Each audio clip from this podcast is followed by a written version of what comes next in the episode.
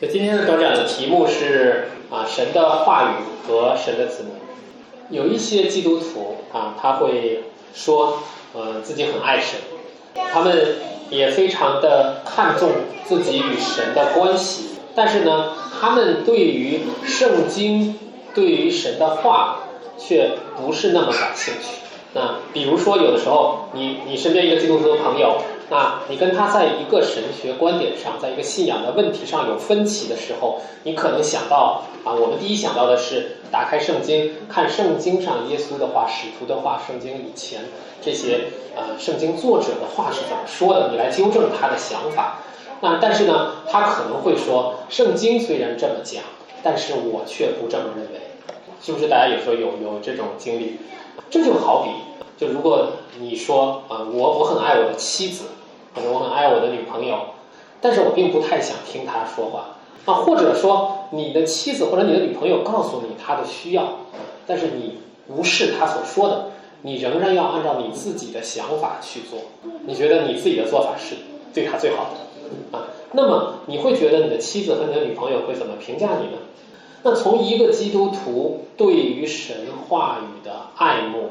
程度可以看出他对神的爱有多深，因为神的话正是将上帝的子民和世界上的人区分开的一个最根本的区别所在。如果我们纵观整本圣经，我们可以看到上帝的子民从来都是围绕在神的话语中被聚集、被建立的。这一群人，他们听神的话，他们顺服神的话。并且他们爱慕上帝的话，那这在诗篇的第一百一十九篇有很多的叙述。那上周我们短讲的主题是大使命和教会。我们看到地方教会是一群上帝子民的聚集，他们聚在一起做什么？他们宣讲神的话语，他们施行圣礼。那神也透过地方教会来完成他的大使命。那今天我们将目光转向圣经，我们来看整本圣经的主旨，就是神透过他的话语，在历史历代向他的子民启示他自己，目的是呼召一群属他的子民一起来聚集敬拜他。那我今天的短讲呢，会分成两个部分。那第一部分我会来谈神的道，就是神的话语。第二部分，我们来讲神的子民。那无论是旧约还是新约，神都希望自己被人认识，也希望人们来信靠他。所以神赐给我们应许，在圣经中，上帝赐给人应许，他自己也持守应许，他是要人以信心来回应。但是在圣经中，我们看到啊，不愿意信靠神的人。不愿意信靠神话语的人也很多。那最典型的一个例子，就是我们刚刚在上午讲到这个系列之前，在创世纪里，我们看到亚当和夏娃他们在蛇的诱惑面前，他们选择的是我不相信，不信靠神的话，他们失败了，他们犯罪了。那正是因为亚当的不信神的话，违背神的诫命。使得全人类都落在神的愤怒和审判之下。那我们因为不信他的话而被定罪，但是神仍然使用他的话，使用他的道救赎，并且创造了新的属他的子民。在罗马书一章十六节里，保罗说：“说这福音本是神的大能，要救一切相信的人。”在圣经中，神曾在不同的时代向许多不同的人发出挑战。那今天同样的对我们也发出挑战。你愿意一生都信靠他，并且信靠他的话语吗？神曾经向挪亚说话，神也向亚伯拉罕说话，神向摩西说话。他目的是要向这些人主动的启示他自己。而当这些人他们愿意以信心回应上帝的话时，他们就受到上帝的称赞。就在罗马书第四章里，保罗说：“说亚伯拉罕信神，这就算为他的义。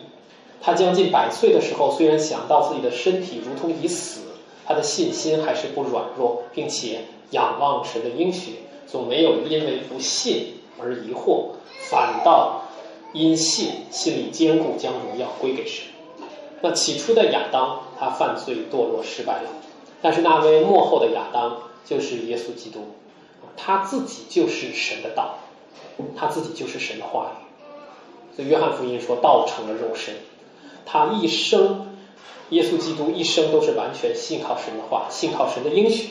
那即使在旷野四十天，面对魔鬼撒旦的诱惑，在那个面前，即使当他在克西马尼园，他即将步入十字架的苦难之前啊，他都没有退缩，没有怀疑，他是靠着神的话语来坚固自己的信心，来帮助自己，赐给自己力量，抵挡撒旦的诱惑和抵挡。那不想去上十字架，不顺服父神旨意的这样的诱惑，所以耶稣基督他自己是道成了肉身，他自己一生也活在神的道之中，所以所有愿意信靠基督以及信靠他话语的人就得到拯救。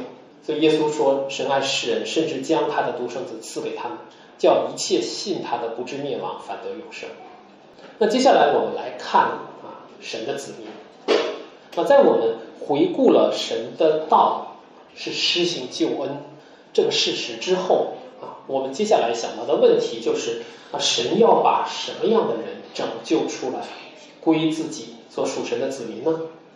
那神要拯救的是单独的一个人吗？不是的，那上帝要拯救的是一个群体，是一个族群。神起初创造亚当和夏娃之后。他是给他们的命令是让他们生养众多，遍满这地，目的是让他们能够繁衍自己的后代，使他们的后代能够成为敬虔的属上帝的后裔，彰显神的形象。那后面上帝拯救了挪亚一家，同样给了他生养众多，遍满这地的命令，是要他们能够恢复起初合神心意的生活方式。再后来，上帝呼召亚伯拉罕。透过他和兴起亚伯拉罕家族的后代，成为属灵的信心的子民，祝福到万国万族。所以在整本旧约当中，以色列民族被分别为圣，神是要这个族群一起来敬拜他，与他同工。所以这里我们就思考一个问题，那这里引发的我们的一个思考疑问。就是神为什么要拯救的是一群人，而不只是拯救你一个人呢？当然，这个问题的思考角度有很多。比如说，我们可以想到，上帝的国度是要在地上借着他的子民来拓展；而另一个思考角度是，只有通过人与人之间的互动，上帝的一些属性才能更好的体现出来。比如，我们可以回想加拉太书第五章里所描述的圣灵的果子，有仁爱、喜乐、和平、忍耐、恩慈、良善、信实、温柔、节制。而这些美好的属性，恰恰是要在人和人之间互动中才能更好的体现。假如你一个人生活在一个与世隔绝的地方，做一个孤独的基督徒。那么你又怎么能够活出这些果子呢？三位一体的神本身就是有三个位格，圣父、圣子、圣灵，他们之间彼此的互动就展现出神许多美好的属性，他们之间就是彼此相爱、彼此顺服、彼此同工的。上帝的子民和这个世界不信的人一个本质的区别，就是上帝的子民听神的话语。听神的声音，他们是围绕着神的话语聚集，就像一群羊围绕着他们的牧人聚集一样。挪亚一家听从上帝的话，他们用百年的时间建造方舟。亚伯拉罕听从神的话语，所以他和他的后代以撒、雅各、约瑟，他们都专心敬拜神。以色列的子民在西南山下领受了神的话，领受了十条诫命。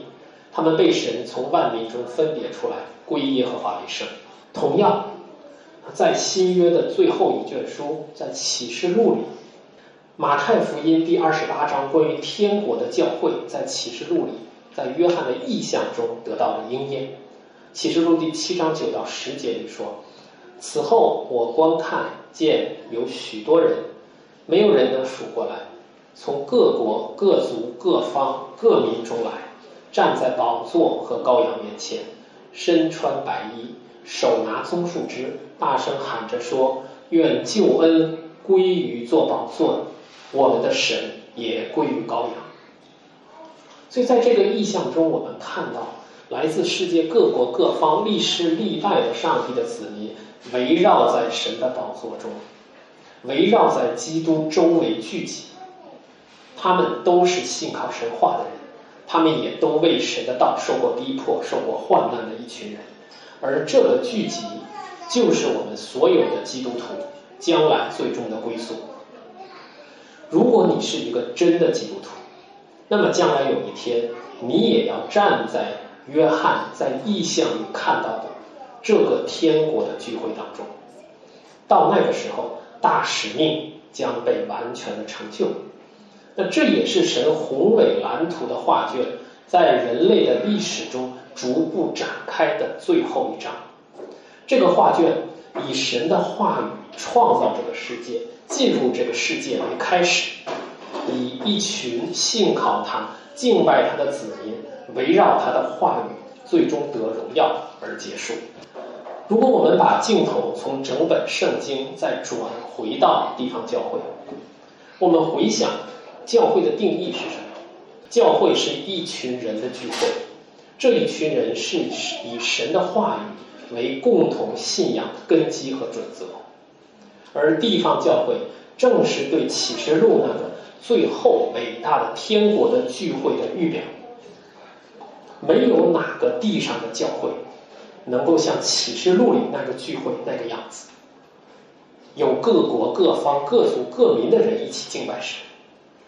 但是地方教会已经让我们品尝到初熟的果子，就如同严冬已经过去，树的枝头已经露出了一点点绿色的嫩芽，就让我们看到，能够感受到春天的脚步离我们不远了。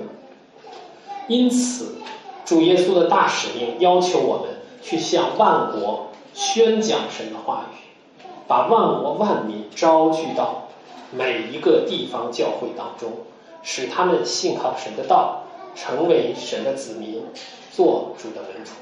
那最后，我们回到今天开始的这个问题：我们需要省察自己的信仰，我们要省察自己是不是爱上帝的话。我们是不是按圣经中的话语？我们相信的是圣经所记载的、所启示的那一位上帝，还是我们自己头脑中的那位神？我们是不是相信神的话语是又真又活又大有能力的？因为正是神的话语拯救了我们自己，也建立了我们这间教会。神的话语。赐给我们力量，使我们在经历一切挣扎患难时，都有神随时的引导和帮助。好，让我们一起来低头祷告。